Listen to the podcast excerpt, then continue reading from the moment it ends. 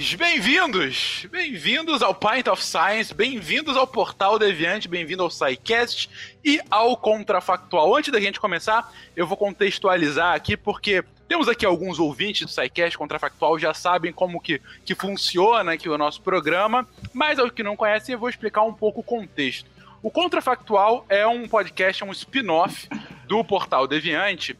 Ele surgiu justamente com essa perspectiva da gente tentar imaginar cenários ligeiramente diferentes do que de fato aconteceram. Então, é um podcast que a cada episódio a gente coloca uma pergunta: e se a realidade fosse só com essa diferença? Como que seria? Como que seria possível? Quais seriam as consequências? Como a gente poderia de fato sequer imaginar uma realidade assim. E a gente imagina de tudo um pouco. Começou, claro, com um episódio de história, porque são os exercícios mais comuns, né? A gente imaginar, e se a Alemanha tivesse vencido a Segunda Guerra? A gente tem aí o The Man in the High Castle como uma série famosa com essa premissa, mas tantas outras que também vão por esse caminho, mas a gente vai também e começa a explorar outras áreas da ciência, outras abordagens. De fato, aqui a gente começa a viajar e vocês vão ver que o episódio é uma pequena viagem sempre. Em geral, são episódios de meia hora, no máximo 40 minutos,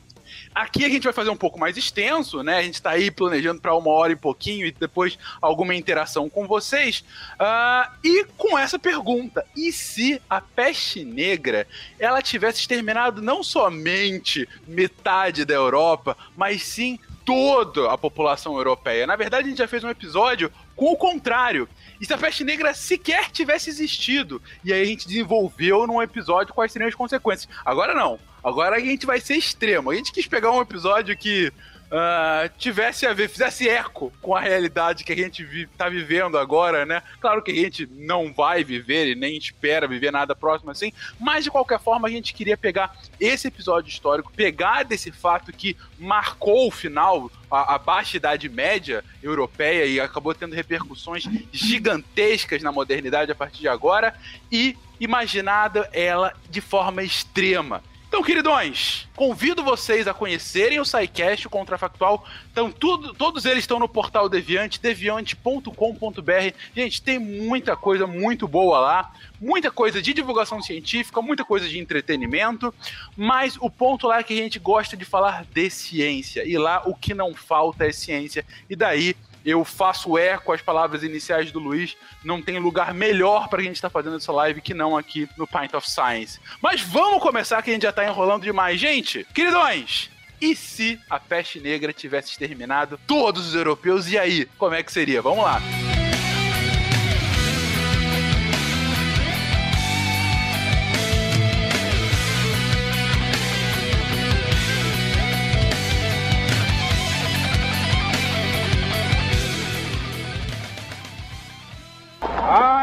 Dream that one day every valley shall be exalted. Then they will have my dead body, not my obedience. That's one small step for man, one giant leap for mankind. Problem. A nação quer mudar. A nação deve mudar. A nação vai mudar. A maior potência do planeta é alvejada pelo terror.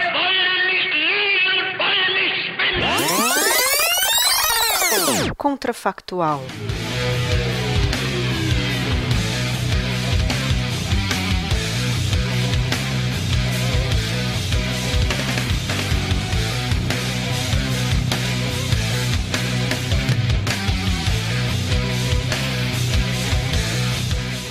Não teria essa live, pra começar. teria essa live. Por que não teria essa live, Guacha? Aqui, quem aqui não é descendente de um, de um, de um europeu? Ah. Pois é, não. Vamos elaborar um pouquinho mais. Mas não... Descendentes europeus continuariam, né? Do mesmo, até porque muita gente fugiu da, né, do continente europeu durante a peste, né? E então, de certo modo, um pouco distante, ainda continuaria, não? Pois é, essa pergunta que eu ia fazer também, se a gente pensar na Rota da Seda, se essa, se não teria se espalhado ainda mais a peste negra, ou se a gente está considerando que realmente ficou restrita geograficamente aquele pedaço, se esse pedaço as pessoas é, vão ignorar, vai virar um, um, um, um, pedaço de terra maldito que ninguém entra, sabe? Ou se você vai ter os mongóis invadindo e ocupando aquele espaço. Enfim, trouxe um monte de, de dúvidas. É, esse é um ponto que volta e meia a gente tem que definir no contrafactual. Se a gente está pensando numa realidade ligeiramente diferente, a gente tem que dar exatamente qual Sim. é o cenário. A Deb está trazendo aqui dois pontos importantes. Ou a gente pode ter que a doença foi extremamente letal na Europa por algum motivo, não sei, havia alguma condição genética do povo europeu que era mais predisposto a isso, ou condições geográficas, mas por algum motivo ela foi mais letal lá, ou ela foi mais letal no mundo inteiro. Aqui a gente fala da peste negra como um fenômeno europeu, mas foi um fenômeno global ela vem do Oriente e vai dizimando todo o caminho. O Oriente Médio sofreu demais, o norte da África, parte da Ásia também. Então, enfim, aí vocês me dão qual é o cenário. O que, que vocês preferem? Uma coisa hardcore ou a Europa era mais predisposta a sofrer? Vamos para a Europa mais predisposta? Ou seja, aí vai ficar realmente um vácuo. É, um Maria. vácuo ali, um buraco. Maria? O que você acha, Maria? Eu é. gosto de considerar assim que, levando em consideração a origem da doença lá na Eurásia, se a gente tem um contexto em que a Europa foi exterminada pela peste negra, isso significaria ou que a Ásia conseguiu vencer a peste negra ou que a Ásia também pereceu na peste negra. Então acho que a gente poderia considerar essas duas vias e a partir de qual das duas, considerando questões de costume, enfim. E aí entram várias pesquisas no âmbito de história da saúde. Será que na Ásia a gente tinha medidas de profilaxia e de combate que eram mais efetivas do que na Europa? Partindo de todos esses e se é que a gente consegue determinar, acho que como seria o mundo dentro dessa lógica. É, aí a gente teria que estabelecer que de alguma maneira, alguma coisa fez com que os povos, tanto do, do continente africano, mais para o sul, né? Não no norte da África, mas mais para o sul. África subsaariana. Isso. E os povos do continente americano teriam talvez. Acho, achei legal a Maria trazer a questão da história da saúde, né, da medicina. A gente poderia colocar isso na conta de um simples hábito que, ok, não é uma panaceia, mas dado que nós estamos no contrafactual, talvez seja legal a gente colocar isso como algo maior do que de fato é, que são a, que, a, que é a questão do hábito de auto-higiene, a questão do banho, a, a questão do contato maior com fontes de água, do clima ser mais quente, isso que é, isso predispõe as pessoas a, a tomarem mais banhos, a, a, estarem mais distanciadas umas das outras. Tudo isso pode ser que é, a gente pode usar aqui como talvez uma explicação que fizesse com que a Europa fosse dizimada, mas que essa bactéria fosse contida na hora dela ser disseminada para o continente americano e para o sul da África, né, para a África subsaariana. Seria ela a primeira bactéria filha da puta? Fica aí a questão para todos. Mas continuando aqui, gente. Legal, legal o ponto que, que o Tarek traz. É, então vamos lá. É, a doença, ela é letal pra caramba, porque sim, né? Ela é uma doença que foi extremamente letal, mas lugares, é, é locais como o leste asiático, o Oriente Médio, o norte da África, acabam tendo hábitos de higiene mais consolidados, né? Mais, mais bem mais bem difundidos pela população, coisa que a Europa não fez tanto. É, e aparentemente nesse cenário não aprendeu a tempo. Então, ok, explicamos um contexto em que a Europa de fato sofre e 100% ou praticamente 100% da população acaba dizimada. Enquanto Até que. Porque, Fencas, não aprendeu a tempo é meio que é o cenário real. Porque se a gente considera que essa epidemia, que essa, essa pandemia que a gente está falando aqui é aquela de 1400 e pouco, né, é, e não a anterior a isso, a praga justiniana, e nem muito depois disso, a Europa realmente não aprendeu lá muita coisa durante esse período, não, em relação a hábitos de higiene. É, até porque a gente só foi identificar que era uma bactéria muito Boa. tempo depois. Boa. E que os hábitos do dia a dia poderiam conter é, uma bactéria que de fato é transmitida por uma pulga e tudo mais muito tempo depois, lá no século XIX. Sim, bom ponto. Até hoje tem gente que não, não aprendeu ainda. é um ponto a ser considerado. Mas é, você, você traz um ponto legal, Tarek, que de fato a gente está falando aí numa sociedade pré-científica. Então a gente está falando de, de povos que estão se baseando em mitos. Então pode ser encarado como um castigo divino somente europeu, né? É, mas aí eu já estou começando a colocar aqui de consequências. Eu quero que vocês elaborem a partir daí o motivo que eles vão dar, porque da Europa ter sofrido mais do que outros, é, é, é já uma consequência. Mas eu pergunto para vocês, dado que isso aconteceu, então a gente já está trabalhando com esse cenário, a Europa de fato está sofrendo mais. E aí? E o que, acontece a partir daí? A gente está falando aí de século XIV, um momento histórico em que você tem uma, uma presença europeia ainda muita, muito difusa, você não tem grandes forças da Europa, você tem reinos, sim, você tem o Sacro Império Romano Germânico, os Estados Papais, você tem um início de formação de Espanha e Portugal, ainda um embrião dos saxões na Inglaterra, mas muito longe de ser o que é a Inglaterra e Reino Unido depois. Uh, também os, os reinos carolíngios na, na França, mas também muito longe de ser os franceses, nada de Itália, Prússia, coisa assim. Mas eles morrem. É, e o resto a gente tem uma China que está num momento de nova ascensão de unificação. Você tem um Império Árabe que acabou de ser combatido durante a Reconquista e os impérios americanos aqui, os, os, os ameríndios. E aí, como é que fica tudo isso aí, esse contexto, gente? Pois é, eu acho que a gente pode começar pensando no que, que a gente não teria, né, dentro do que você trouxe aí. A gente pode pensar que o, o cristianismo se perdeu no meio do caminho. Dificilmente você tem uma, uma continuação, ou pelo menos na proporção, do cristianismo a, a ideia de democracia. Talvez a gente não alcançasse, ou alcançasse de uma outra forma, ou a divisão de estados, né? Ou, ou, enfim, coisas que vieram com a Revolução Francesa. Então a gente não teria alguns dos conceitos que são essenciais para a vida como a gente tem hoje, né? Eu acho que um ponto também muito curioso que eu colocaria ia ser justamente essa questão de é, que a Debbie acabou de falar sobre o cristianismo em si, que a gente, nesse momento, a gente sempre pensa no cristianismo aos moldes do, do catolicismo apostólico, romano, enfim. Então, eu acho que tem duas linhas de interpretação, considerando que no século XIV a gente tem o apogeu do Império Mongol, a dominação da China, a dinastia Yuan, enfim. É, acho que aí seria um, um, ponto de duas alternativas. Então, se a gente tem o Império Yuan que continua e os mongóis continuam no poder, eu acho que a gente ainda teria sim uma difusão do cristianismo com base no cristianismo nestoriano que estava muito presente dentro do Império Mongol. Mas aí a gente tem um outro lado.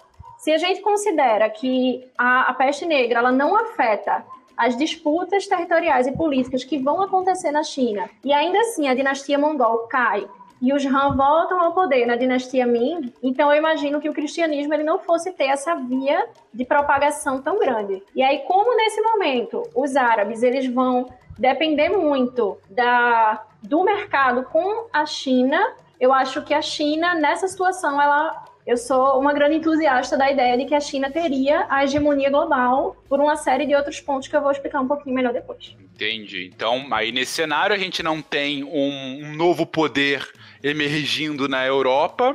Uh, eu acho que o ponto principal da gente comentar aqui realmente é a situação da China e dos mongóis, porque a gente a chegada da peste negra tem muito a ver com a própria conquista, né, mongol. Não é só por ela que vem para a Europa, mas também por conta de toda a comercialização, mas é, ela acelera o processo europeu. Uh, o ponto é, com a morte europeia, esses povos nômades, essencialmente nômades mongóis, eles se fixariam naquele território, porque essa situação morreu boa parte da Europa. É uma terra virtualmente virgem, ou com pouquíssima gente, certamente com, com pouca defesa. É, primeiro, quem ocupa esse vácuo? Está falando aí vácuo de um dos principais polos urbanos, né? Várias aspas aí do mundo, desde a, da, dos gregos, né? Quem ocupa esse vácuo? E ao mesmo tempo que você traz muito bem aqui, Maria, é, se os mongóis vêm para cá é, há uma possibilidade de, de dos Yuan caírem mais rapidamente e uma nova unificação chinesa se acelerada a partir dessa essa queda da, da, da, dominação mongol ou não? Ou eles mantêm lá e realmente eles vão ter um império global? É, acho que isso é essencial para a gente continuar discutindo qualquer coisa a partir de agora. Pois é, eu ia falar com o que a Maria trouxe, que a gente não precisa pensar que os mongóis uh, que foi como foi, né? A gente pode pensar que eles vieram para a parte da, da Europa que, né, que ficou, que nem o, o Fencas falou, ficou um, aberta, né? Ficou no vácuo. E eles vão trazer, eles vão vir para cá. Talvez a, a questão da, da, Você acabou de falar, de não parar no mesmo lugar. Não, mas. No, do, isso. Uh, uh, do nomadismo, de repente, é, como já estava tudo pronto, tudo bem que é uma questão cultural, mas eles podem, de repente, diminuir a questão deles serem nômades e se instalarem na Europa.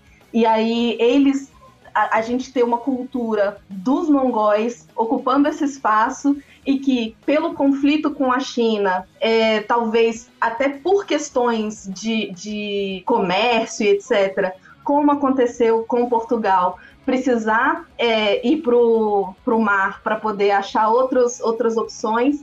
E aí a gente ia ter uma expansão para a banda de cá mongol em vez de portuguesa. Então, acho que o ponto, complementando um pouquinho do que da dúvida assim, que a Debbie lançou, meu ponto é justamente no sentido de que entre o século 13 e o 14, a gente já tem a presença mongol na China. Sim. Então, durante o século 14, a gente tem a, a, presença deles, e aí o que vai acontecer é meio que uma sinização dos costumes, que vai ser um dos fatores, inclusive lá na frente, para que a dinastia Yuan caia. Uhum. E como eles vão buscar esse reconhecimento com base nas tradições literárias e filosóficas chinesas, eles vão se colocar enquanto uma dinastia. Enquanto isso, o lado mongol do império está dizendo sim, mas você é um Khan ou você é um imperador? Decida mais ou menos o seu lado. Então eu acho que nesse ponto uma coisa crucial seria essa questão com a China, porque já que eles já estão na China, e querendo ou não é o grande centro comercial, cultural, enfim, do mundo nesse momento, se eles largam o osso e são expulsos, como foi o que aconteceu, existe uma grande probabilidade, certo, de que eles cheguem na Europa, mas a grande questão é se eles são derrubados, como eles caíram. E aí lá na frente, com os Ming, a gente tem a a expansão marítima chinesa, com. Eu me esqueci o nome do imperador agora, mil perdões. Mas a gente tem essa expansão marítima chinesa que chega até a África, inclusive. A gente tem autores que vão dizer que eles chegaram na América, mas a gente não tem comprovações efetivas. Então, o meu ponto é justamente esse. Considerando essa queda por meio dos chineses, será que seriam realmente os mongóis que teriam essa influência ou seriam os chineses? Será então, que agora a gente estaria falando mandarim? Vamos, vamos, vamos escolher os chineses, então, é isso? É, gente. a gente tem que escolher um dos lados aí pra gente. Claro, não, sem eu sou dúvida. China, eu me coloco nesse ponto. pra quem não é muito de história, gente, e de fato, infelizmente, no colégio, principalmente, a gente quase não tem nada da história asiática, né? Parece que é uma, um buraco negro que só chega na história do mundo a partir do imperialismo no século XX, século XIX, perdão. É, os chineses eram um grande império, sempre foram, né? Um grande império que se divide e se unifica de novo, se divide, se unifica de novo. E como disse agora a Maria, eles haviam sido conquistados pelos é, mongóis alguns séculos antes. Você tem aí a dinastia Yuan, que é, dura durante algum tempo, alguns séculos e cai justamente no século XIV com a ascensão da dinastia Ming. É, e para quem acha difícil entender a lógica do, dessa dicotomia entre você é um imperador ou você é um Khan, Aí, talvez a maior referência pop recente que a gente tenha isso é Game of Thrones. É você entender de fato o Calazar, né? E toda aquela questão de Khal Drogo e, e, enfim, e a Khaleesi, né? O Calazar é uma personificação do que eram os mongóis, né? É uma, é uma personificação não, né? É uma abstração a partir do que foi da vida real e, e, e é como se fosse se o Khal Drogo e a, e a Daenerys tivessem conquistado os sete reinos de fato e aí perguntassem pro Khal Drogo, você vai ser rei dos sete reinos ou você vai continuar nômade como um Khal? E, e, foi essa, era essa a dúvida, porque de fato os mongóis conquistaram o Império Chinês, mas não era a natureza dele, não era de fato como eles se assentaram. Eles eram um povo semi-nômade, né? A gente não chama nem de nômade, de semi-nômades. Mas enfim, a gente, tá, eu tô aqui desvirtuando um pouco, mas de fato o ponto é a grande potência naquele momento no século XIV, sem dúvida, era a China Ming. Era esse tá. novo império. Fala aí, Guacho. Mas, por exemplo, quanto tempo, por exemplo, dia 22 de abril de 1500 seria um dia tranquilo. Não tinha acontecido nada diferente. O pessoal ia acordar e dormir tranquilo. Sim. Dependendo do tempo que a China ou quem quer que seja chegue nas Américas, os povos daqui eles iam ter mais tempo a se preparar para crescer. Talvez o não houvesse essa. é, não seríamos todos chineses ou não, não haveria essa dominação. Talvez podia ter um pouco mais de combate, um Uhum. pouco mais de. de- até de, de aproveitar quem já estava por aqui ao invés de exterminar. Uhum. O que vocês acham disso? Perfeito. É, eu vou dar Até, só a mais. da, até a questão da escravidão, como é que isso era na, na, na China, como é que isso ia acontecer, porque muda completamente esse contexto, né? Sim. Eu vou dar só mais uma, mais uma informação e aí vocês elaboram a partir daí. Que é justamente essa questão das grandes navegações que a Maria trouxe e o Guaxa coloca aqui em contexto. A China, de fato, fez grandes navegações no final do século XIV e início do século XV. É, falam que houve um grande é, explorador, o Chang He, que fez viagens entre 1410 e 1423, em que ele, é, de fato, tem é, é, registros históricos dele chegando até a costa oriental da Ásia. Então ele saiu da, da China e foi é, conversando com os povos e trocando presentes entre o imperador. É, disse que o imperador chinês tinha é, girafas africanas justamente dessas trocas. Ele levava é, presente do imperador e trazia coisas pouco comuns na China na época, né? Então ele foi descendo toda a costa da China e aí indo pelo é, Sudeste Asiático, Índia, e aí continuou ali pelo, pela Península Arábica e contornou. Então a gente tem registros de fato em que historiadores concordam, pelo menos até o cabo, da- o cabo das, das tormentas ali, né, a costa oriental. E há inclusive um livro famoso que fala que na verdade ele conseguiu fazer o contorno, chegou à Europa e continuou a navegação chegando às Américas, inclusive fez uma pequena passagem pela Antártida. Ele teria dado a volta ao mundo é, praticamente ah, durante esses anos. Agora o ponto que eu queria colocar aqui é, isso não acabou porque a Europa veio na frente, não. O problema foram as questões administrativas do próprio Império Ming. Em 1423 você tem uma grande revolta interna e várias questões étnicas e religiosas que fazem com que o imperador pare de custear as grandes expedições. Então a gente está falando aí que mesmo sem nada, mesmo sem uma competição, mesmo 80 anos antes das grandes navegações, 70, 80 anos antes das grandes navegações europeias, a China, na nossa timeline, já abandonou isso. Por que, que seria diferente nessa, só porque não existe a Europa? Tu tá dizendo que o governo deixou de investir em ciência e daí o. aí o país parou de se desenvolver, é isso que tá dizendo? Aí é a sua interpretação. O cara trouxe uma girafa de, de presente? Sim, o imperador tinha no, no- no- na cidade imperial, aquela cidadezinha que fica bem dentro. E, e vocês reclamando de camiseta, estive em tal lugar, eu lembrei de você. A girafa. né? Sim. Eu trouxe uma girafa pra ti, tá ali no quintal. Maravilhoso.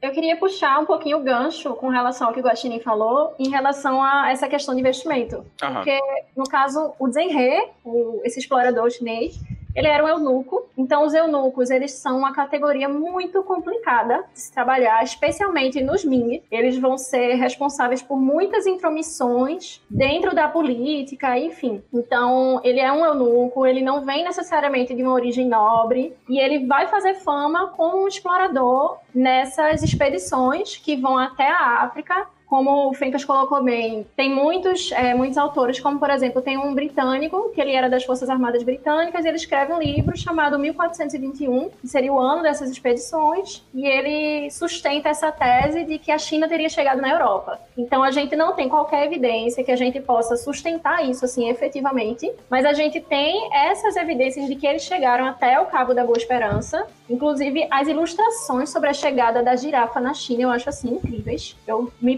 pergunto como foi a reação do imperador e, meu Deus, uma girafa. Que isso? Mas dentro disso também tem um outro ponto que eu queria colocar, que é o fato de que essas expedições, elas vão ser não só uma forma de comercializar, mas também são uma forma de manter um- uma espécie de mensagem interna.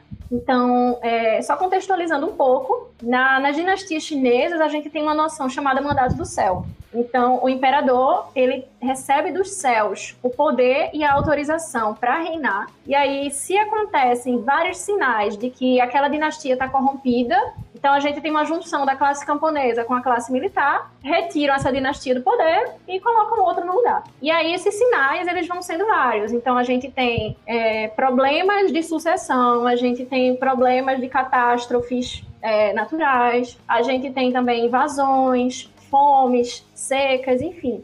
E isso acaba sendo, de certa forma, uma, uma, maneira de fazer a máquina estatal funcionar, porque nenhuma dinastia quer cair. Então, eles vão sempre fazer investimentos, construir silos, reforçar as fronteiras. E nesse momento, o que acontece com o imperador é que ele entrou no poder num golpe de Estado que ele deu no irmão. Então, essas expedições e esse financiamento são também uma forma dele ostentar poder e dele conseguir mostrar à classe nobre e à classe militar dele: olha, eu tenho poder, eu tenho relevância e eu posso manter esse mandato que os céus me deram de uma forma ou outra. E aí o que acontece com o imperador depois dele, que vai ordenar esse bloqueio e esse fechamento, tem a ver também com essa disputa interna. Então, essas expedições, elas têm um caráter de... É, como eu posso explicar? Tem um caráter de expansão financeira e de expansão comercial, mas elas também têm essa premissa de demonstração de poder por questões de querelas internas, justamente porque é sempre muito complicado a, a transição entre dinastias. Perfeito. E a minha a gente considera como sendo a última dinastia Han efetivamente, que é a etnia majoritária chinesa, já que antes deles vem os Yuans, que são mongóis, e depois deles vem os Tsin, que são manchus. Então, dentro da dinastia Ming, a gente tem todas essas querelas e essas problemáticas por poder. Então, essas expansões também vão ter esse caráter interno. Por isso que tem essa falta de investimento, por assim dizer, na ciência. Inclusive, o investimento que é feito nesses navios de junco é absurdo. É uma coisa que deixa uma caravela assim no chinelo. Que afinal de contas eles levaram uma girafa para a Ásia, gente. Então, mas e aí no nosso mundo aqui, a gente vai manter que eles mantiveram essa expansão ou eles pararam? É que tá, a gente. A única coisa que a gente tinha mudado era é. o, a Europa com o peste A Europa não tem mais. Não tem mais europeu. Não tem Europa, mas não tem europeu. Então, assim, o que então, aconteceu gente... na nossa timeline, o, o fato aí do, do, do, Reino dos Céus que a Maria comentou, foi que em 1423 o, o, o imperador já tava com. já tava instável, já tinha alguma. Enfim, não era só coisas, eram interpretações das coisas que aconteciam. Mas em 1423 teve uma grande chuva e um raio caiu na cidade imperial e teve um grande incêndio lá. E isso foi visto com muitos como um sinal de que a, o império dele tinha que acabar. E aí ele acabou sendo substituído. E quando é substituído, há essa transição de pensamento de que, fato, é, a, a, política que estava sendo feita de grandes navegações era um gasto desnecessário e teve que ser revisto. Então, então a China parou e ficou para trás agora. A não ser que tenha mudado alguma coisa, entendeu? Esse é o ponto. Será que é a China mesmo? O, os Incas eles ter chego na, na, nave espacial, gente. Mais 100 anos eles tinham chego. Então, os, é, maias, então... os maias tinham chego no calendário até 2020, que era onde eles queriam parar. Eu acho legal essa expansão asiática, porque se a gente considerar que lá atrás, quando a gente estava estabelecendo por que, que exatamente as Américas não teriam sofrido, né? Vamos considerar uma questão mais física que com a, com a questão das navegações, né, que, que não aconteceriam e tudo mais, que seria dois séculos depois, um século depois, então, por questões físicas mesmo, não teriam tantos europeus chegando no continente americano. E se os asiáticos fossem chegar, e aí particularmente os chineses, fossem chegar no continente americano após a, a, esse extermínio que aconteceu de, da peste no continente europeu, eles, digamos que eles adquiriram uma certa imunidade, porque eles foram expostos, né, a, a isso, e aí, quando eles chegam no, no, no continente uh, americano, ninguém nunca entrou em contato com isso. E talvez eles levem até mais doenças, além da própria peste, do que os próprios europeus levaram. Porque é, eu acho que o contato deles com animais é, é mais, com animais mais diferentes do que os americanos é, têm contato. A gente tinha que um, um mamífero, se me falha a memória, que que a gente domesticava, que era a lhama só, né? E enquanto os asiáticos têm contato com, inclusive, com, com aves que transmitem uma série de doenças, uma série de zoonoses, né? Passam por, por ser humano. Então, talvez uh, o impacto das doenças no continente americano trazidas pelos asiáticos seria muito pior do que, inclusive, pelos próprios europeus. O Tarek tá matando agora todo mundo daqui também. É, bem organizadinho, a gente limpa a raça humana do planeta e resolveu. Não temos mais problemas. Não. Sim. Meu Deus, é verdade. É, Eu acho que-.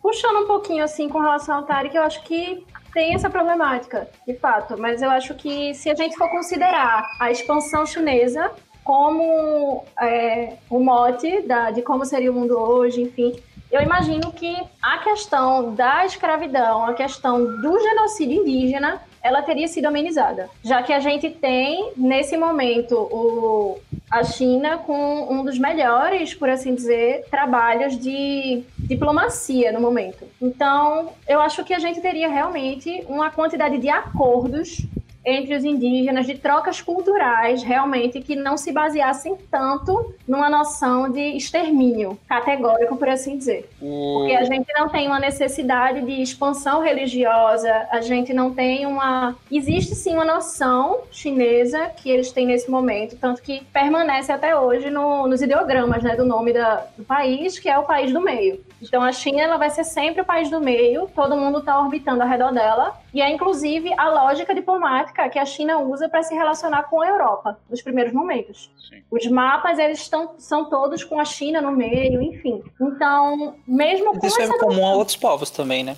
Essa questão de Sim. se colocar no centro do- da, da- da representação cartográfica, né? Sim. Sendo que nesse caso, no caso chinês, se a gente considera nesse momento, na Idade Média, eles são, de certa forma, o, o centro cultural, o centro tecnológico. Então, praticamente tudo que vai chegar na Europa passou pela China em algum momento ou veio da China. Então, Eu- eu- eu acho que essa questão pólvora. da própria pólvora. Então, acho que essa Sim. questão da diplomacia seria algo muito mais bem trabalhado, já que eles não tinham pretensão de expansão religiosa e a noção deles de superioridade racial, por assim dizer, não perpassava tanto a, a questão europeia, até por todas as querelas que a Europa enfrentou, enfim. Guaxa. Não, não, perfeito, pode ser. Tá. É, não, tô absolutamente de acordo com a Maria. Ah, o que ela está descrevendo é o sistema tributário chinês, que é justamente a lógica da China, essa lógica sinocêntrica em que a China não precisava necessariamente de uma dominação militar. Ela podia ter uma, uma dominação cultural, ah, uma dominação é, econômico-cultural, na verdade, em que o país ela, ele orbitava esse, essa, esse centro de gravidade que era a China e o, país do meio. Mas ainda assim a gente não está respondendo. Vocês estão dando voltas e voltas e não respondendo as questões. Primeiro, quem ocupou a Europa e como, se, como a gente se desenvolveu a partir daí? De fato, foram os mongóis que acabaram se estabelecendo na, na Europa ante as invasões? Ou não? Ou a gente teve uma re-reconquista árabe e eles acabam indo, de fato, levando o Islã para toda a Europa, ou não sei, ah, mesmo os poucos sobreviventes acabam reconstruindo um senso comunitário e aí os reinos. Que- Quem de fato vai para lá? É, não tem sobrevivente, todo mundo morreu. Agora, eu tô gostando muito da ideia da Maria de como que a China lidaria com essa questão ah, diplomática e com toda a expansão. Então eu acho que a gente pode pensar que mesmo que os mongóis, primeiro eu acho que na verdade a Europa ia ficar tipo um buraco e não ia terminar tendo uma importância grande na, na história, sabe? Ia ficar ali. E eu acho que a- a o nosso foco ia terminar mudando de, como, como a Maria disse, para a China. E a gente ia ter essa China se espalhando mais pelo mundo. E a gente pode começar a pensar, e aí eu tô desviando da resposta do Fenker de novo, mas acho que a gente podia só me pensar. enrolam, gente. Porque eu acho que agora, na verdade verdadeira, com esse, esse cenário que está sendo colocado, não interessa quem foi para a Europa, quem ocupou aquele espaço. Eu acho que a gente pensar como que a China chegou nesses outros lugares e como que isso transformou as- a, a- a forma de ver o mundo do, do mundo, sabe? Como Ah. que isso vai mudar a cultura, como que isso vai mudar a arquitetura, como que isso vai mudar é, roupa, como que isso vai mudar hábito alimentar, ali- tudo, tudo, A- Até porque qualquer povo que chega na Europa, tu chegou lá, tu viu cidades cheias de mortos, assim, craveiras, ou sei lá em que momento eles chegaram, pra todos os lados, esse povo recua. Vai não, é filme de ter- não é filme de terror adolescente. O cara vai ver aquele monte de. Cara, boa. uma cidade cheia de cadáver, pessoal amontoado. Tu, tu dá aquela voltinha do cavalo. podridão não? Não, É. tá louco. É. Até, tu- até tu chegar em casa, tu vai contar a história que viu a morte caminhando, que tinha, sei lá, cavalo com olho de fogo. Que... É, Guaxa, Não. de novo faço referência a Game of Thrones. É uma coisa que aparece pouco na série, mas bastante no livro. A Europa seria o que é a Valíria no mundo do Martin. É, ele ela seria um, um grande reino que já foi maravilhoso. Pra quem não sabe, Valíria foi de onde vieram os dragões, né? Só que aconteceu uma grande catástrofe natural no mundo do Martin, que na verdade foi a erupção de vários vulcões, e morreram, morreram todos os valirianos. Então, a Europa seria mais ou menos isso: um no man's land, né? Uma- um, um ermo sem colonização. Bacana. Mas, por que Mas isso dura China- pouco tempo, né? Então, Digo, é- é- esse elemento de coerção que o Guaxa colocou dura que dura não, dura nem um mês, digamos assim. Tá, vamos colocar um ano, que é isso, né? Os animais já ocuparam a parte ali, corpos já, já se já, Já se decompuseram, é, é, já comeram parte dos corpos e tudo mais. Isso não dura tanto tempo. Própria Valíria, ficou, ficaram algumas, é, fazendo referência a Game of Thrones, ficaram algumas pessoas lá também, né? E, inclusive, saíram famílias de lá também. A Daenerys veio de uma família que saiu de Valíria antes que da perdição de Valíria, né? E tudo mais. né? Exatamente. Targaryen né, conseguiram, né? Então, é, essa expansão do, do que é o, o, o europeu também não vai ser levada a zero, né? Muita gente vai ter conseguido sair de lá antes de, da perdição completa do continente e eu acho que um pouco tempo depois sim é, a gente tem a expansão de outros povos para lá é, sejam povos de, de- vindos do norte da África do Oriente Médio é, do, do- mais, ao, mais ao, ao norte também Seja ou não, me dá nomes. Quem é que vai pra Europa? Vocês estão me enrolando desde o início. Maria, nos salve. Quem é que vai pra lá? A minha, eu tenho dois pontos que eu queria colocar. O primeiro é que eu imagino com toda certeza que haveria uma expansão árabe. Por quê? Porque nesse momento, nesse período, a gente tem o início de um contato mais aprofundado dos árabes com a Europa em relação a questões de profilaxia e como lidar com a questão sanitária mesmo. A gente tem uma das melhores medicinas do mundo medieval no Islã. E a gente tem um é povo verdade. que está disposto a se expandir o máximo possível. Então, eu imagino que certamente seria o Islã a, a ocupar a Europa. E aí, o meu ponto, meu segundo ponto, era justamente puxando essa ideia dos europeus que fugiram de lá. Será que isso, como isso influenciaria na escrita da história? Porque, por exemplo, com a queda de Roma, a gente tem muita gente que saiu de lá antes e muitos, inclusive tem um bispo que vai fazer várias é, várias cartas e vai escrever várias coisas sobre como foi terrível, violento, um massacre. Botaram Roma abaixo. Quando, quando a gente vai olhar as fontes, a gente vê que Roma já estava em pedaços há muito, muito tempo antes do, dos germânicos entrarem lá e invadirem efetivamente a cidade. Então eu me pergunto se não haveria uma narrativa similar desses europeus que tivessem saído de lá. Então, acho que os árabes provavelmente seriam o, o povo que ia dominar geograficamente aquela área, até por questões de proximidade geográfica e de compreensão melhor de, de como lidar com as questões climáticas, porque a gente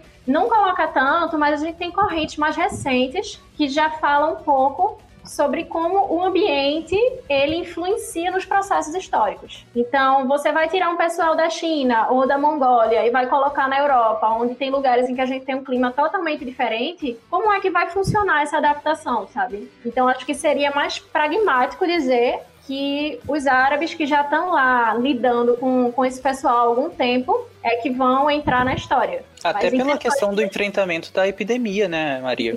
É, os árabes, eles têm, como você mesmo falou, eles têm uma medicina extremamente avançada, que na verdade a gente tende a conhecer mais da medicina europeia, mas nesse cenário aqui, eu acho que eles estão perfeitamente capazes de, entre aspas, ocupar esse vácuo de conhecimento médico, porque a medicina árabe é muito avançada, né? Eles estão fazendo cirurgias e já estão com escolas de medicina muito grandes num período em que a Europa está fazendo sangria para absolutamente tudo. Sim, e isso é muito legal, porque eu, eu não sou tão conhecedor da questão da medicina chinesa, né? Mas dado o, o que a gente recebe até hoje, a medicina chinesa ela envolta muito mais por questões, é, como eu posso classificar?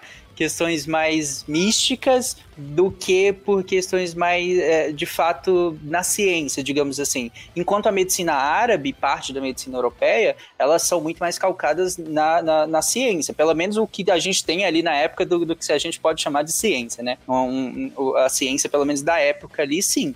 Posso dizer que a medicina árabe era muito mais calcada na, na, na busca pela evidência, no, no, teste, e mesmo com, com a questão da religião, é, fazendo algumas limitações aqui e ali, do mesmo jeito que o cristianismo também fazia limitações aqui e ali em relação à, à testagem, a abrir corpos para olhar como é que funciona a circulação, a, a, fazer uma série de testes com a população, inclusive, inclusive é, inoculando doenças na população para ver como é que essas pessoas reagiam. A medicina árabe tinha um bom avanço, então acho que seria bem interessante a gente ver eles lidando com o que sobrou do continente europeu. Afinal, eu acho que eles teriam capacidade técnica maior do que a China, inclusive. Sim, de fato. Então, ok, estamos estabelecendo que os árabes acabam de fato colonizando o que a gente entende hoje como Europa. Uh, além disso, eles mantêm as posições que eles têm em toda a Península Arábica, Oriente Médio e Norte da África, quase sem grande. É, é, é, bom a gente definir. Alguém no chat tinha comentado o que, que a gente define por Europa, né? Porque Europa, inclusive Rússia, a gente tem que lembrar que os russos já estavam aí começando a se formar naquele momento, já tinham povos ali é, é no que hoje é o, o, o oeste da Rússia, né? A fronteira europeia da Rússia. É, e outros também, inclusive os povos que estão na atual Turquia, que eram povos árabes, à época já começando um, um início de separação. É, é esse o ponto? A, a, o, que, o que de fato se mantém como domínio árabe? Porque quando a gente fala árabe, são povos árabes que por horas, por hora a gente tem alguma, alguma unificação e noutras são difusos, absolutamente difusos. Quem que fica de fato? E mais, eles começam a se subdividir ou é possível manter um império que vai do que é hoje Portugal a, não sei, ao que é hoje a Índia? A minha aposta é de que haveria uma unidade inicial, assim como no, no início do Império Islâmico a gente tem uma certa unidade no Califado dos Benguiados, depois nas dinastias Omíadas, enfim. Então eu imagino que a priori a gente teria sim uma certa unidade, até porque com a expansão para a Europa, você está assumindo novos territórios, então você tem possibilidades não só de comercializar, mas também de produzir novas coisas para serem comercializadas em outros lugares. Isso poderia, por algum tempo, ajudar a manter financeiramente a unidade do império. Mas eu imagino que justamente por essas questões culturais é muito difícil você manter um império é, 100% unificado dentro de uma porção de terra tão grande, tão extensa. Então, eu imagino que haveriam ramificações, até por questões de é, regionalizações da cultura islâmica, como a gente tem também no califado, que vai se colocar ali onde era Portugal e Espanha, a gente tem uma regionalização da, da organização em comparação com o Islã que está ali no Oriente Médio. Então, eu imagino que, a priori, a gente tem condições financeiras, sim, de manter uma estabilidade no Império, mas em algum momento as regionalidades e os aspectos culturais eles vão começar a pesar dentro dessa manutenção e dessa, dessa máquina pública, por assim dizer. Eu ia falar que o tempo é tudo nessa, nessa questão, como a Maria está colocando. A gente pensar em 100 anos, talvez fosse possível manter, sabe? Eu não consigo imaginar isso se mantendo por 600 anos de uma, uni, uma, unidade dessa. Então, eventualmente, iam se, se, dividir, as línguas iam começar a ter cada uma a sua especificidade, ia ser uma outra, outra conformação territorial, tudo. Como a própria Europa foi, né? E eles tomariam o lugar que, que seria do, do, do cristianismo, a religião? Esse é um bom ponto. Assim. É um excelente ponto. Eu a imagino gente que pensar... talvez dependendo de como eles fossem estruturar justamente isso. Porque se a gente tem é, esse império que está ali, várias culturas e várias etnias unidas por uma religião única, com toda aquela base monoteísta que o Islã tem, assim como teve o judaísmo e com um apelo muito mais forte do cristianismo, eu acredito que se eles mantivessem por exemplo, diversas regiões, mas com uma noção de religião única, que mantivesse aquela linha entre as tradições e ritos, tivesse um padrão, como a gente tinha com a Igreja Católica, como a gente tem com o começo do Islã, eu imagino que talvez sim houvesse uma expansão dessa fé muito grande, até porque nesse ponto em que há a peste negra, a gente já tem uma expansão do islamismo na Ásia. Então a gente já tem porções do Império Mongol que são muçulmanas, a gente tem porções ali embaixo na Índia que também são muçulmanas. Então eu imagino que se mantém esse caráter de uma religião central que, óbvio, tem suas especificidades de acordo com a região, mas que tem um padrão delimitado, provavelmente sim. Mas se eles mantêm essas regionalidades e levam para a religião também, então, por exemplo, a gente tem o cristianismo católico, que é totalmente diferente na questão de ritos e de padronizações da igreja ortodoxa, que é diferente também da igreja copta, que é diferente do cristianismo nestoriano. E todos são cristianismos porque partem da mesma base teológica. Então, se você tem a manutenção dessa base teológica, mas a, a ramificação da, da estrutura de uma igreja ou de, de uma doutrina, por assim dizer, provavelmente não. Mas se você tem uma doutrina comum com essa padronização, provavelmente sim, por conta de todo esse caráter de expansão é,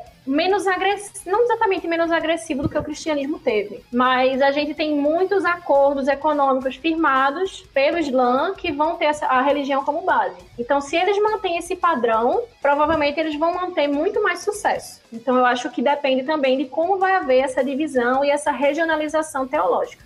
E eu acho que para alcançar a expansão, desculpa, Fênix, Não, é. Uh, para alcançar a expansão que o cristianismo teve, é, tinha que partir do princípio que eles também vão uh, querer expandir para a banda de cá. Não só Europa, Ásia e ali a África, para chegar no nível que o cristianismo chegou. Então, que eu acho que é indiscutível, como a Maria colocou, que por ali ia ser definitivamente é, um, uh, o Islã ia, ia tomar conta. Agora, eu não sei se eles iam ter a, a, a mesma, o mesmo impulso de disseminar e de vir, de catequizar para a banda de cá também. Até porque dentro dessa nossa linha temporal a gente está colocando a China tendo dado uma, um- uma influência um pouco maior para a banda de cá, né? É, esse é um ponto. E tem outro ponto que a gente já explorou em outros episódios recentes do Contrafactual também, né, Deb? Que a gente tá falando o seguinte.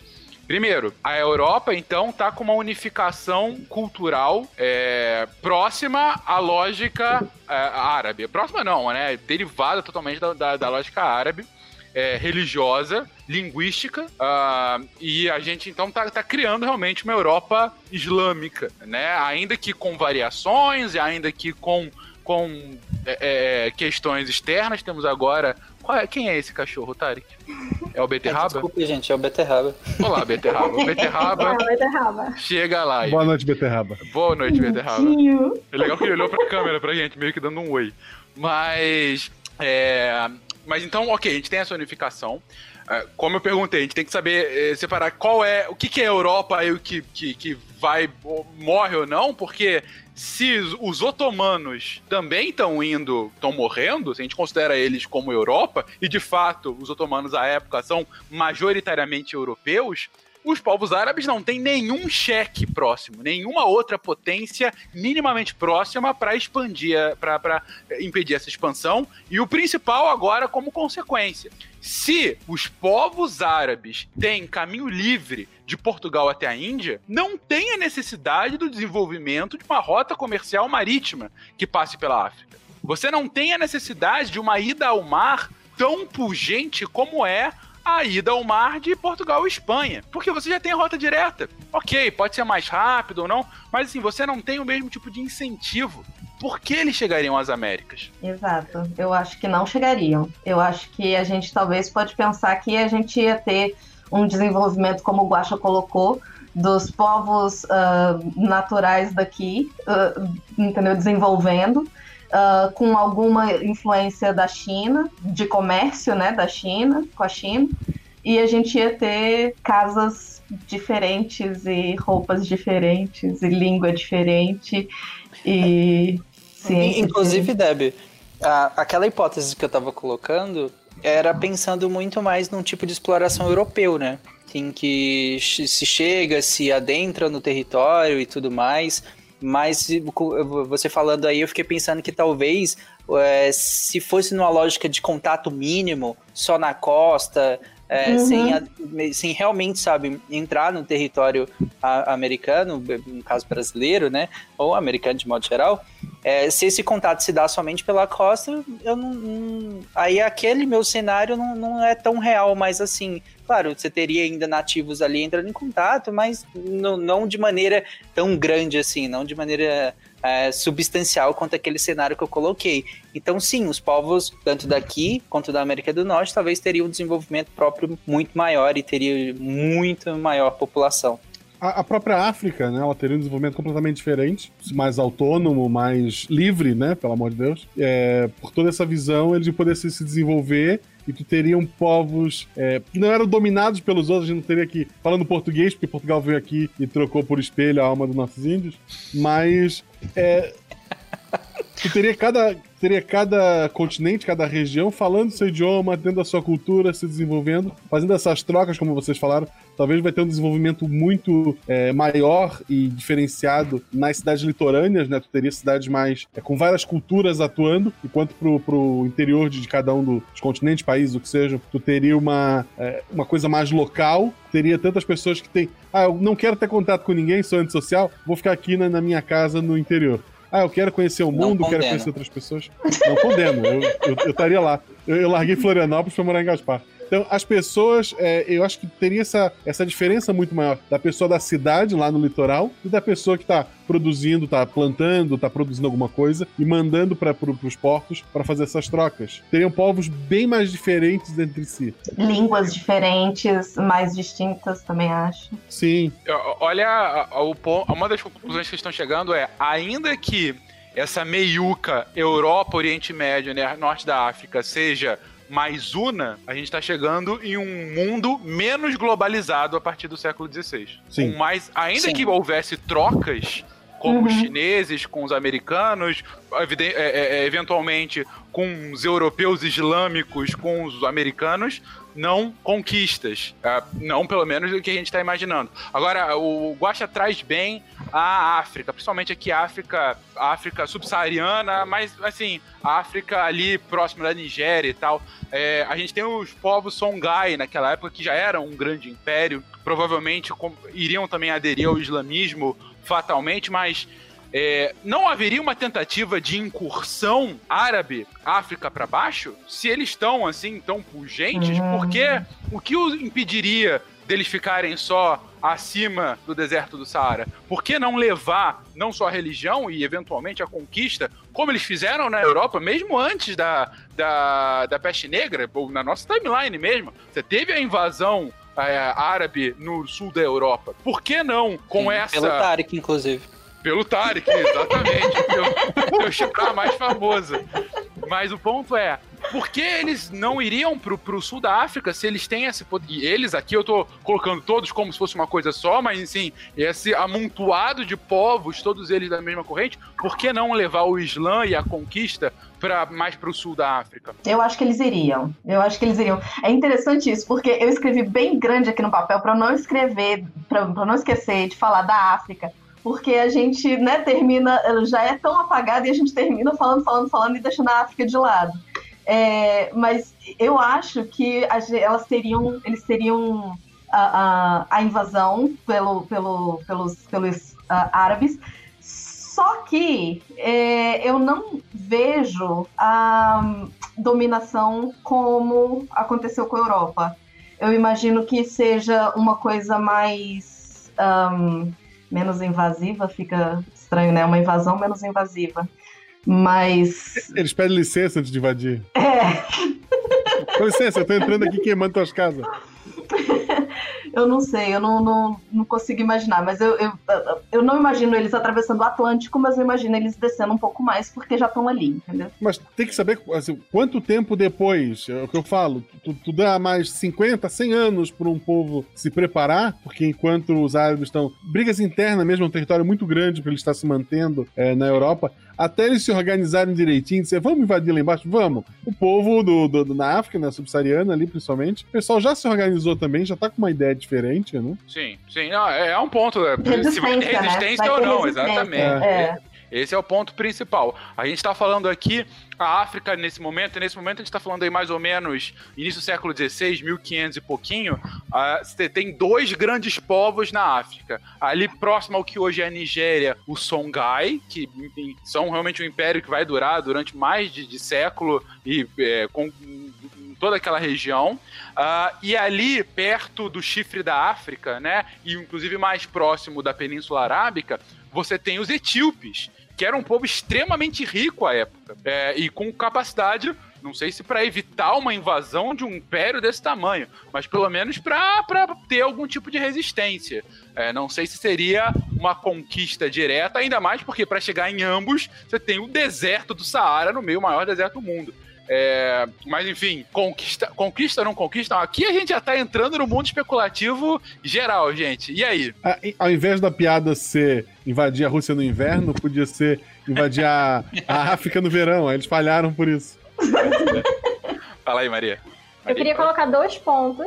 Um era que eu assino completamente embaixo do que a Deb falou, que com certeza haveria uma expansão mais ao sul. Até porque se a gente considerar que houve essa, essa regionalização e que não necessariamente o Islã manteve uma unidade, pode ser que o pessoal que estava ali na, no norte da África pensasse, bom, já que tem um pessoal lá em cima, por que a gente não pode ir lá para baixo? Então eu imagino que tenha também essa, essa noção, sabe, de que mesmo havendo uma certa unidade entre o Islã, a gente tem, mesmo nesse período, é, especificidade de acordo com cada lugar. E o outro ponto era para responder uma pergunta que eu vi aqui, que era justamente sobre se a gente tem ou não conhecimento suficiente para trabalhar como seriam os povos nativos da América nesse momento. Então eu concordo plenamente, assim, a gente ainda tem atualmente um conhecimento muito incipiente dos povos nativos americanos que não tem aquela visão europeizada. Então, não vale a pena a gente trabalhar historicamente e antropologicamente as populações daqui partindo de um ponto de vista europeu, que infelizmente a gente ainda tem muito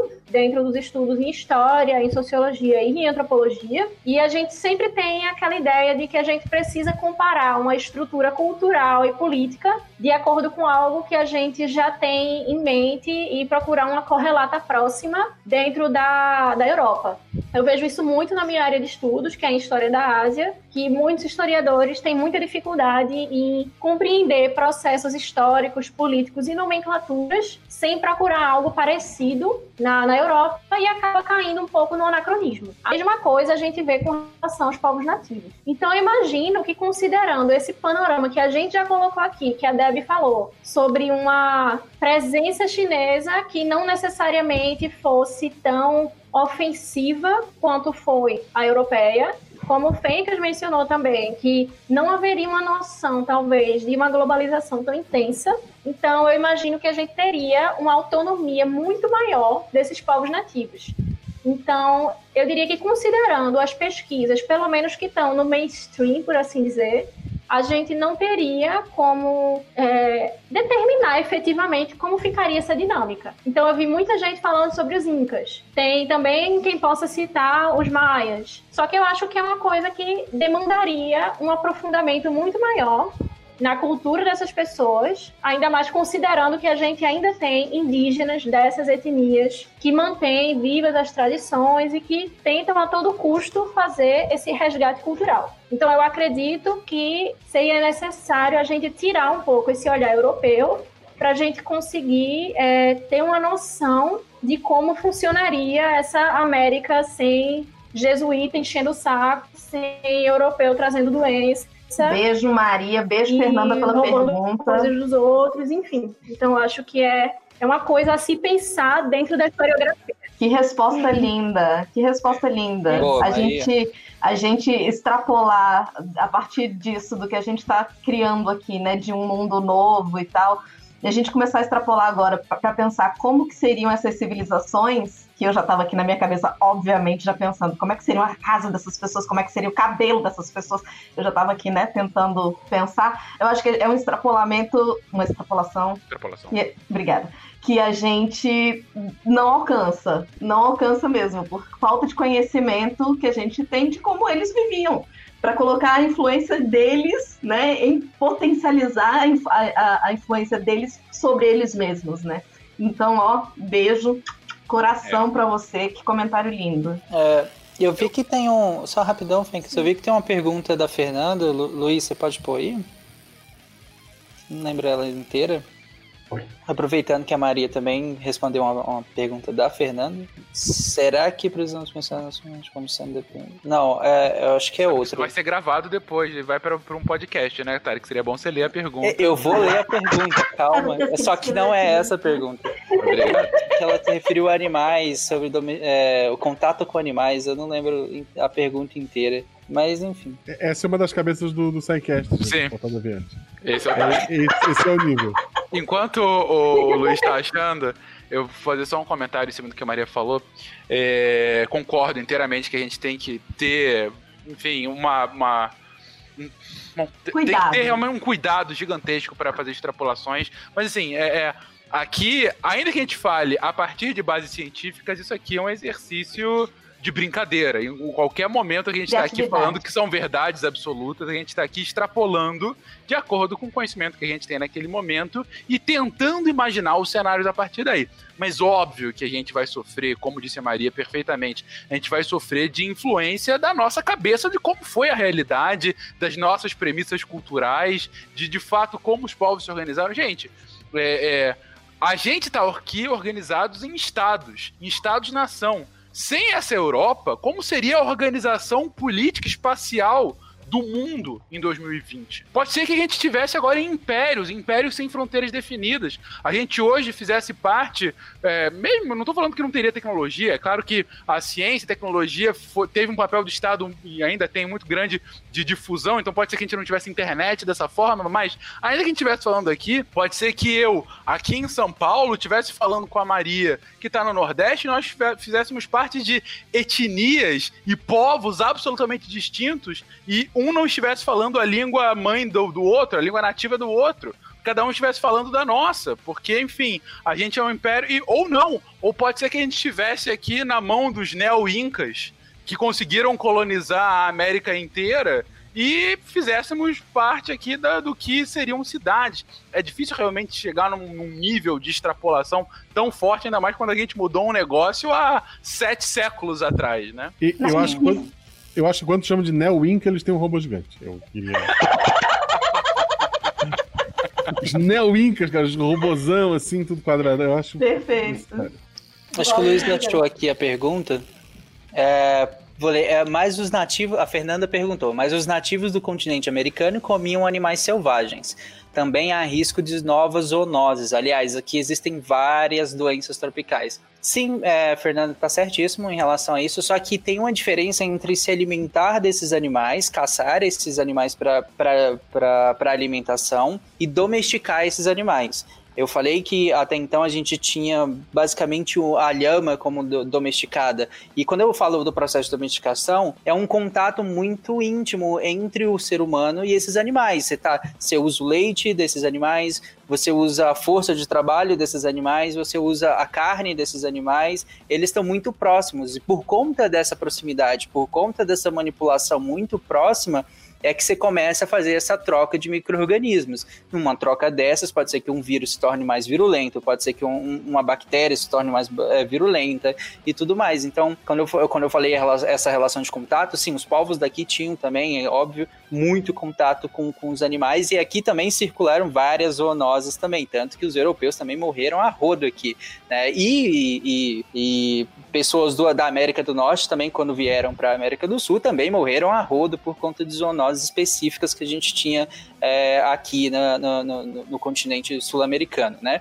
mas quando eu, quando eu falei desse contato, é um contato de domesticação, não um contato esporádico em que você caça e se alimenta desses animais. E porque a gente partiu do princípio da peste negra especificamente, é. né? E de é. que esse povo teria tido uma resistência e aí levaria a, a, a bactéria para lá. Então, eu acho Mas, que... sim, e- e- mas até a quantidade de animais. Uma coisa que me- a pergunta dela me fez pensar em relação à quantidade de animais em que o ser humano teria tanto contato próximo. Porque é, eu não sei exatamente como que eram a, a base alimentar dos chineses ou dos, dos asiáticos de modo geral nessa época, mas eu sei que o povo árabe tem restrições alimentares importantes e que impactariam diretamente numa das maiores fontes de, uma das maiores fontes de proteína do povo europeu, que depois passa a ser do povo americano também, que são os suínos. E, e que também é um, um reservatório muito importante de doenças,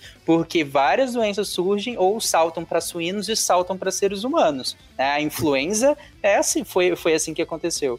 É, a- a- a- o, o- o próprio SARS-CoV também é, tem influência também. É, o SARS-CoV-1, no caso, né? Não dois. É. Então, de- se você não tem esse contato tão grande com, com os suínos, por conta de, de ser um povo é, árabe é, colonizando certas regiões, eh, aliás, certas regiões não, vastas regiões, né, gigantes, do- do- a gente está considerando aqui o continente europeu inteiro, o contato com esses animais seriam muito menores. Uhum. Mas eu não tô falando que seriam menos doenças, eu só tô falando que seriam doenças diferentes. Diferentes, Doença nunca vai faltar, gente, relaxa.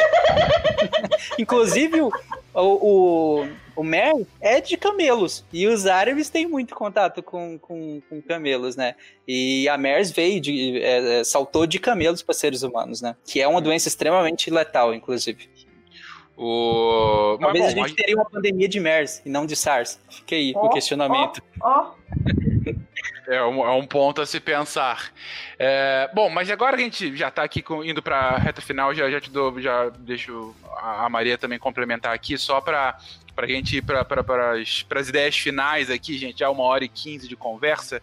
É, a gente, vou fazer um resumo do que se falou até agora. Sem Europa, a gente teria uma China sem qualquer tipo de problema com domínios futuros ah, e inclusive uma situação em que ela voltaria aos mares e potencialmente faria ah, toda a sua diplomacia não de conquista e sim de colocar o mundo ao redor dela. Ao mesmo tempo, a Europa é reinvadida pelos árabes que acabam chegando de Portugal até a Índia e do norte e do Saara até a Inglaterra, né? Colocando referências de hoje, com- conquistando praticamente o jogo do War inteiro, é, toda a Europa, norte da África, Oriente Médio, Oriente Próximo, Península Arábica, enfim. É, e a partir daí o desenvolvimento de várias pequenas, menores civilizações a partir dessa cultura árabe e do Islã e, e, enfim, de linguagens próprias e tal, e todo o desenvolvimento político a partir daí, que aí é difícil realmente de determinar, mas que potencialmente também viria para o sul do continente africano, ah, encontrando-se com os povos que lá estavam. Ah, e potencialmente até os dominando, no mínimo influenciando. Ao mesmo tempo, a gente sabe que a chegada às Américas seria totalmente diferente, você não teria o mesmo tipo de incentivo para as grandes navegações europeias. É possível que os chineses então chegassem, principalmente a partir da costa oriental é, é, americana, né? Chegando, por, exemplo, próximo aos Incas rapidamente. É, e os ah, árabes europeus ou os árabes eh, demorariam talvez um pouco mais e talvez não tivesse o mesmo nível de colonização como houve a colonização europeia, o que faria do mundo a partir do século XVI, XVII um mundo muito menos globalizado do que o foi na nossa linha ah, desde então.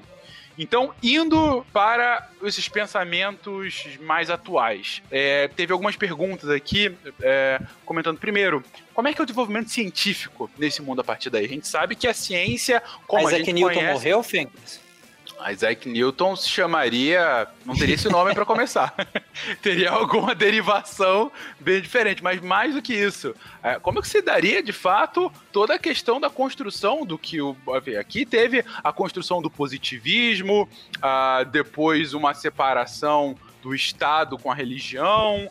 A- a- a- mais ou menos na mesma época o iluminismo e aí toda a derivação política e daí da formação do Estado, de democracias, ao mesmo tempo da criação, da formalização, na verdade, de um método científico e da fundação das ciências como a gente conhece hoje. por um lado, é o nosso mundo. Nesse mundo, a gente tem uma, um povos árabes que tem um desenvolvimento é, científico, tecnológico, ainda que uma ciência diferente do que a gente conhece hoje, mas um, vamos colocar um desenvolvimento tecnológico de, de saberes é, mais avançado do que o da, da Europa durante a, a peste negra, mas isso vai para frente, isso de alguma forma é um motor para um desenvolvimento tecnológico de uma ciência, tecnologia, Estado, que é algo que acontece muito a partir do século XVIII, XIX na nossa linha do tempo. Como se dá a continuação disso? E também, para que a gente consiga terminar, é como seria o mundo de 2020, gente? Aí já extrapolando, aí é achismo mesmo, aí não dá nem para criticar. É realmente quero falar qualquer coisa e de repente vem os aliens e nos conquistam. Pode falar até isso. Mas para começar, ciência, gente, como é que é? Maria, por favor. É, na minha humilde opinião, eu acredito que dentro da, do desenvolvimento de inovações científicas, enfim, a gente teria os árabes, até porque eles, no, no período medieval, eles eram que tinham o mais próximo do que seria o padrão ocidental de organização científica e de estrutura do método científico. Até porque, como a gente já trabalhou até em alguns sidecasts anteriores, a questão do, é, dos pergaminhos e de muitos escritos gregos que vão estar em posse dos árabes. Já no quesito filosófico, eu acredito que a China ia tomar a frente, como eles tomaram por um bom tempo. Então, a gente tem é, diversos pensadores que vão trabalhar com inúmeras linhas de pesquisa que a gente vê, por exemplo, uma linha similar em pensadores europeus do século 19 e 20. E a gente já tem filósofos chineses falando mais ou menos a mesma coisa, por exemplo, existencialismo, niilismo. Claro que eu estou sendo um pouco anacrônica, os chineses não colocavam com esses termos, mas a base, por assim dizer, do, do conteúdo era similar. Então eu acredito que os chineses eles vão tomar a frente na questão filosófica nesse ponto, como eles tomaram é, após os Ming subirem novamente ao poder e tirarem o, os Yuan, eles vão focar muito na ideia de reconstruir e reler o confucionismo. Inclusive é curioso porque toda etnia que sobe diz: não, vocês estão interpretando Confúcio errado, vamos reler Confúcio e reinterpretar. Aí sobe outra dinastia e diz: não, o problema é Confúcio, que foi lido de maneira errada pelos literatos antigos. Então, eu acho que a gente teria sim um desenvolvimento filosófico, especialmente sim, na questão da. Né? Isso, até porque Confúcio vai trazer boa parte das ideias de, por exemplo, educacionais. A gente tem os primeiros concursos públicos do mundo da China, partindo das bases confucianas. Ao mesmo tempo, a gente tem, como eu mencionei antes, algumas das melhores escolas de medicina do período medieval no Islã. A gente tem eles em posse de diversos manuscritos da Idade Clássica, então, eu imagino que eles criariam o mais próximo que a gente tem do método científico do método científico com todo aquele rigor que a gente conhece, iluminista, enfim. Eu acho que essa é a minha aposta e com relação a 2020, eu acho que seria uma grande mistura de autonomia dos povos americanos com influência chinesa, com uma influência árabe e realmente é muito complicado para mim conseguir imaginar esse essa dinâmica, mas eu imagino sim que haveria uma influência chinesa muito forte, por conta de todos os fatores que a gente já falou antes, e também haveria essa influência árabe, por conta de todas essas questões que a gente colocou e pontuou bem aqui. Mas eu acredito sim que haveria uma autonomia muito maior dos povos nativos e que certamente essa configuração de Estado Nacional, Brasil, Bolívia, Peru, enfim, não existiria. Definitivamente não existiria. O, os maias com tempo para trabalhar, a gente chegado em 2012 e acabou, gente. Não fala 2020. Sim. É uma resposta, é uma resposta. E seria uma influência chinesa não comunista. Afinal, você não tem a Revolução Comunista na China, porque você não tem a conquista europeia chinesa no século XIX. Afinal, você não tem o próprio marxismo, porque você não tem a emergência do capitalismo na Europa naquele momento. Então a gente está lidando aí realmente com um mundo absolutamente diferente. A gente está falando de uma China imperial. Até no mundo mais islâmico, a questão do feminismo da mulher teria toda uma, uma, uma, uma conotação diferente, né? É uma possibilidade grande, até porque essa essa conotação islâmica de, de superioridade feminina é, não, não é para todos, né? E também foi uma, uma, uma, uma, apropriação mais recente, né? Você, assim, sempre teve uma, uma diferenciação, mas agora tá mais extremado, enfim, mas realmente não, não sou um grande conhecedor para falar aqui tanto do Islã.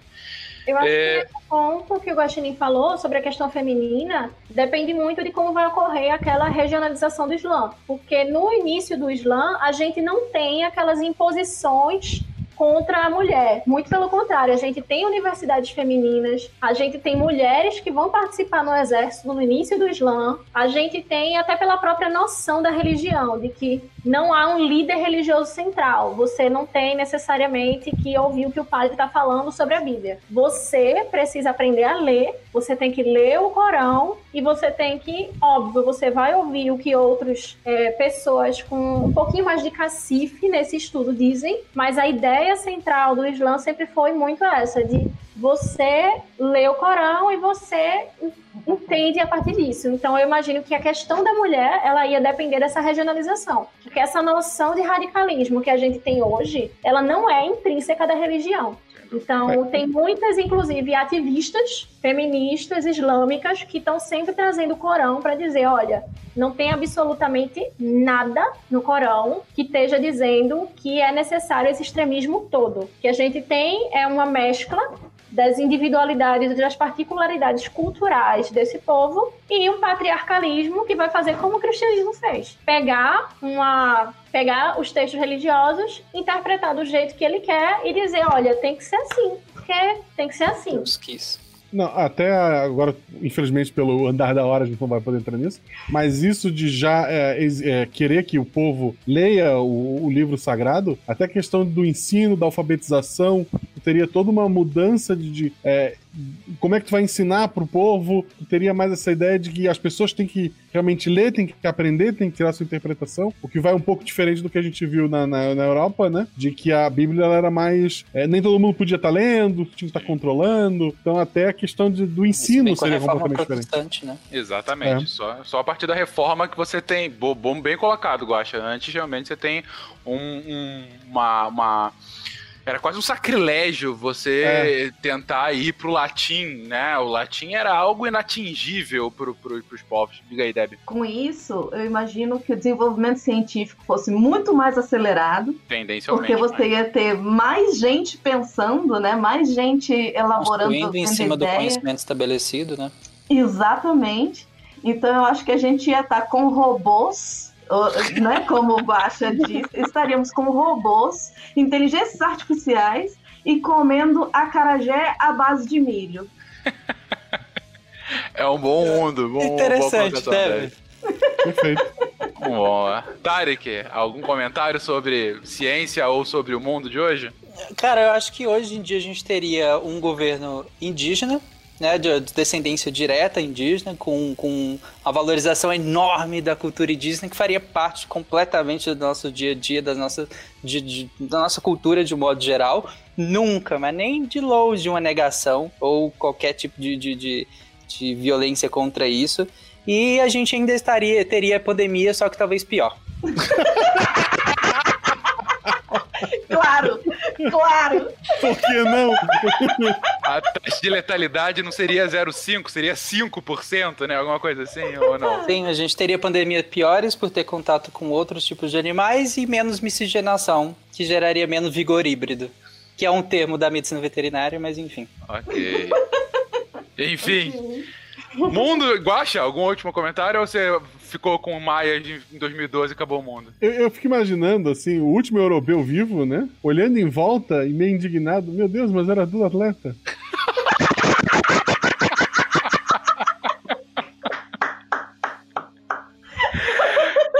sensacional, sensacional. Gente, eu vou. É, bom, eu deixei vocês elaborando os cenários mais interessantes possíveis. Eu, eu discordo. Newton se chamaria Mohammed. Mohammed, sem dúvida. É, porque Newton não existe mais, mas a maçã ainda tá aí, gente. Então tudo tá caminho. Foi a maçã. Newton, Sim, na verdade. ainda tá aí, né? Inclusive. Depend... É, Newton também. escreveu grande parte da, das, das, das, coisas dele durante a peste, né? É. é a outra. Sem né? Newton. A outra onda, sem, mas enfim. Sem Newton a gente podia estar tá voando, né? Porque não teria gravidade. É verdade, todos né, flutuando por aqui. Boa. E Newton, provavelmente, dependendo da extensão da cultura chinesa, mesmo nos povos árabes, Newton poderia se chamar Muhammad Ali, que é o nome mais comum possível. Maravilhoso. Então, aí você teria, mas enfim. Mas pra finalizar, então, gente, obrigado pela, pela, pelo, pelo mundo colocado de todos nós. Eu discordo um pouquinho desse cenário é, tão, tão isolado. Acho, por exemplo, que em algum momento nesses 500 anos haveria algum tipo de colonização ou de imperialismo na América, seja de alguma outra denominação chinesa, algum outro tipo de império chinês, seja de, sei lá, fugidos de algum povo, de algum reino árabe, ou mesmo dentro dos reinos árabes haveria algum tipo de contestação, e essa contestação levaria a dissenso interno que poderia vir para as Américas como uma forma de dominação, inclusive de catequização islâmica, por que não? Né? É, justamente por conta dessas, dessa, dessa massa que haveria aí nesse grande império árabe, haveria um, um potencial de, distin de distinção e de novos tipos de política muito grande, mas enfim, aqui a gente está aqui realmente só jogando com a imaginação de todo mundo. Mas o que eu agradeço mesmo é a presença de todo mundo que está acompanhando aqui a gente. Vi que tiveram vários comentários muito, muito interessantes aqui. Alguns a gente pôde aproveitar, alguns a gente citou nominalmente, outros eu citei aqui no meio das minhas perguntas, mas muita gente pensando em como seria também, se brincando aqui conosco, nesse, brincando com esse cenário tão bonito da peste matando toda a Europa. É, isso foi irônico, gente, por favor, não me bata. É, e, enfim, tentando aqui aliviar um pouquinho desse, de, de, desse mundo caótico de 2020 que todos vivemos. É, não sei se vocês querem se despedir, dar alguma mensagem final, falar redes sociais, não sei. Por favor, gente, divirtam-se. Queria mandar um beijo pra Fernanda, que é médica veterinária. Ela comentou aqui. e é isso, gente. Me sigam no Twitter. Meu, minha arroba é arroba Fernandes Tarek. Me sigam no Vai. Twitter também, gente, arroba Marcelo Guaxinim. Sigam no Twitter ou no Instagram. e eu queria também mandar um beijo pra minha mãe. Beijo, mãe. E o, o Instagram é maria.png, vou deixar por aqui porque é um pouco complicado. E o Instagram é o Rata Cyberpunk. Já é uma. Eu curto Deixa mais de- pra trabalhar com questões de cultura pop no Instagram. Ou no Instagram não, no Twitter. No Instagram é mais. A gente deixa depois por escrito pra ficar mais fácil pra galera. Eu acho que, que, é, que é mais, mais ok. Debbie, quer falar alguma coisa? Eu vou no beijo mãe também. beijo irmã, beijo minha mãe, beijo pra minha tia, minha filha. Beijo pra minha esposa. Be- beijo pra Malu que me emprestou o cenário, tá aqui. A, a gente é podcaster, gente. A gente não, não é comum a gente estar aqui, né? Não. É. Então, né? O meu Twitter é arroba Deb underline cabe, para no B.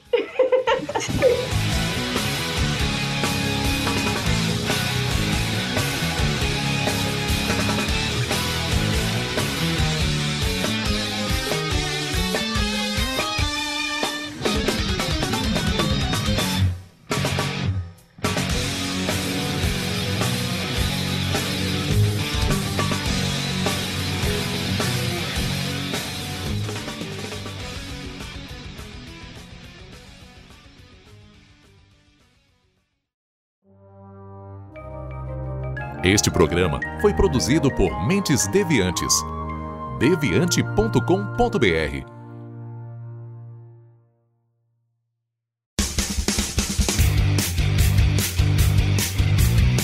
Cortes, edição de podcast.